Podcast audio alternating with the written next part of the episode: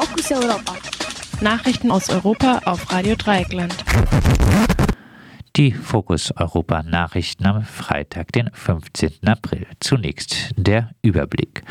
Türkei. Verein Wir werden die Femizide stoppen soll verboten werden. Neue Überwachungssoftware von Journalistinnen in Griechenland eingesetzt. Kritik aus der Ukraine am Vatikan wegen Kreuzwegprozession. Mexikanerin stirbt schrecklichen Tod an Grenzmauer zu den USA. USA. Republikanische Gouverneure verschärfen Abtreibungsgesetze. Und nun zu den Themen im Einzelnen. Türkei. Verein Wir werden die Femizide stoppen soll verboten werden. Die Staatsanwaltschaft in Istanbul teilte am Mittwoch mit, dass sie ein Gerichtsverfahren eröffnen will, mit dem Ziel, den Verein ein Plattform Wir werden die Femizide stoppen gerichtlich verbieten zu lassen. Der Verein soll laut Staatsanwaltschaft Tätigkeiten durchführen, die gegen Gesetz und Sitten verstoßen. Der Verein setzt sich seit zwölf Jahren für die Rechte von Frauen in der Türkei ein und dokumentiert Femizide in monatlichen Berichten. Eine offizielle Kriminalstatistik, aus der sich zumindest Rückschlüsse auf die Anzahl von Femiziden ergeben würden, gibt es in der Türkei nicht. Die Staatsanwaltschaft beruft sich auf Einzelbeschwerden gegen den Verein, in denen ihm vorgeworfen wird, die Familie unter dem Vorwand der Verteidigung von Frauenrechten zu zerstören.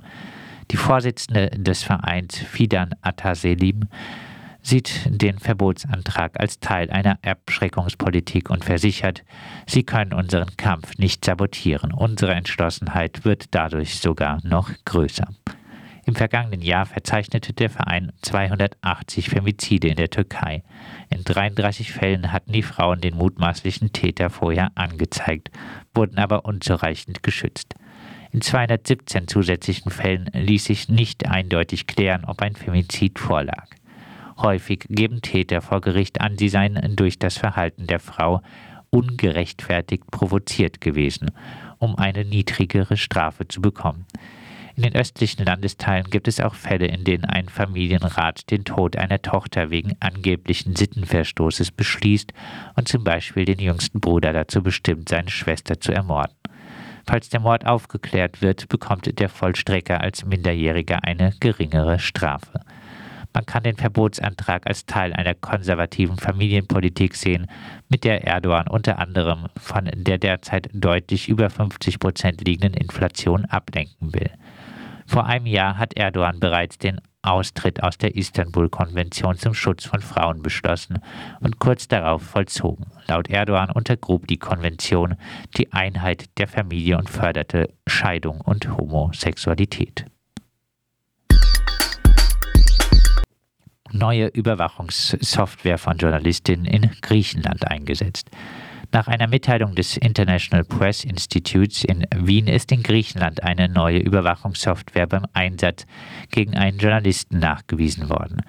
Laut IPE wurde auf dem Mobiltelefon des investigativen Journalisten Thanasis Koukakis äh, im vergangenen Jahr mindestens zehn Wochen lang die Überwachungssoftware Predator zu Deutsch Raubtier angewendet. Die Software wurde von der nordmazedonischen Firma Citrox entwickelt und wird auch von ihr verkauft. IPE hat das EU-Parlament dazu aufgefordert, die Untersuchung über den Gebrauch der israelischen Überwachungssoftware Pegasus auf Predator auszudehnen. Pegasus kam innerhalb der EU, soweit bekannt, in den Staaten Deutschland und Ungarn zum Einsatz. Kritik aus der Ukraine am Vatikan wegen Kreuzwegprozession.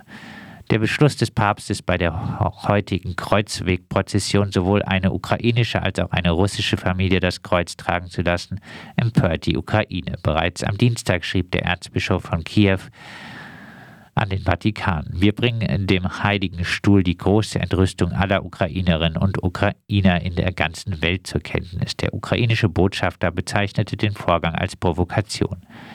Einen ähnlichen Fall gab es in Deutschland, als der Bundespräsident Walter Steinmeier kurz nach Beginn des Krieges den ukrainischen Botschafter Andrei Melnik zu einem Konzert einlud, bei dem MusikerInnen aus der Ukraine und Russland auftreten sollen.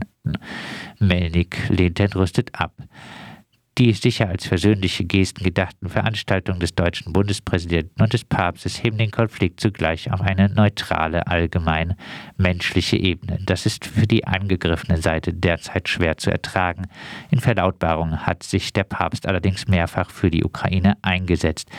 Steinmeiers Verhältnis zur Ukraine hat eine mehr als 20-jährige Vorgeschichte, in der Steinmeier vor allem die Interessen Russlands auch zum Schade der Ukraine gefördert hat.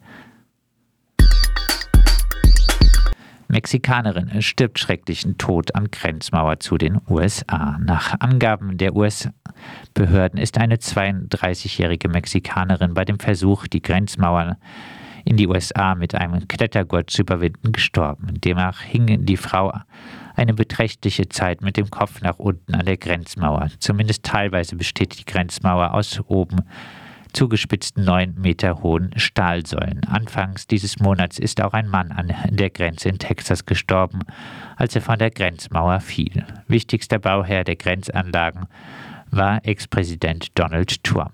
Aber er ist nicht der Einzige, der an den Grenzmauern gebaut hat, und sie stehen noch immer. USA. Republikanische Gouverneure verschärfen Abtreibungsgesetze. Demonstrativ umgeben von einem Schwarm lächelnder Lebensschützerinnen mit entsprechenden Plakaten hat der republikanische Gouverneur von Florida, Ron DeSantis, ein neues Abtreibungsgesetz unterschrieben. Abtreibungen nach der 15. Woche sind damit abgesehen von seltenen Ausnahmefällen verboten. Ein analoges Abtreibungsgesetz des Bundesstaats Mississippi wird derzeit vom obersten Gericht der USA, dem Supreme Court, geprüft. Auch andere republikanische Gouverneure werben derzeit mit Gesetzesverschärfungen um die Gunst der insbesondere in den USA in den Südstaaten der USA sehr aktiven LebensschützerInnen. Am Dienstag unterzeichnete der Gouverneur von Oklahoma, Kevin Stitt, ein Gesetz, das strenge Strafen für die Durchführung eines Schwangerschaftsabbruches vorsieht. Es drohen nun bis zu zehn Jahre Haft und Geldstrafen bis 100.000 Dollar.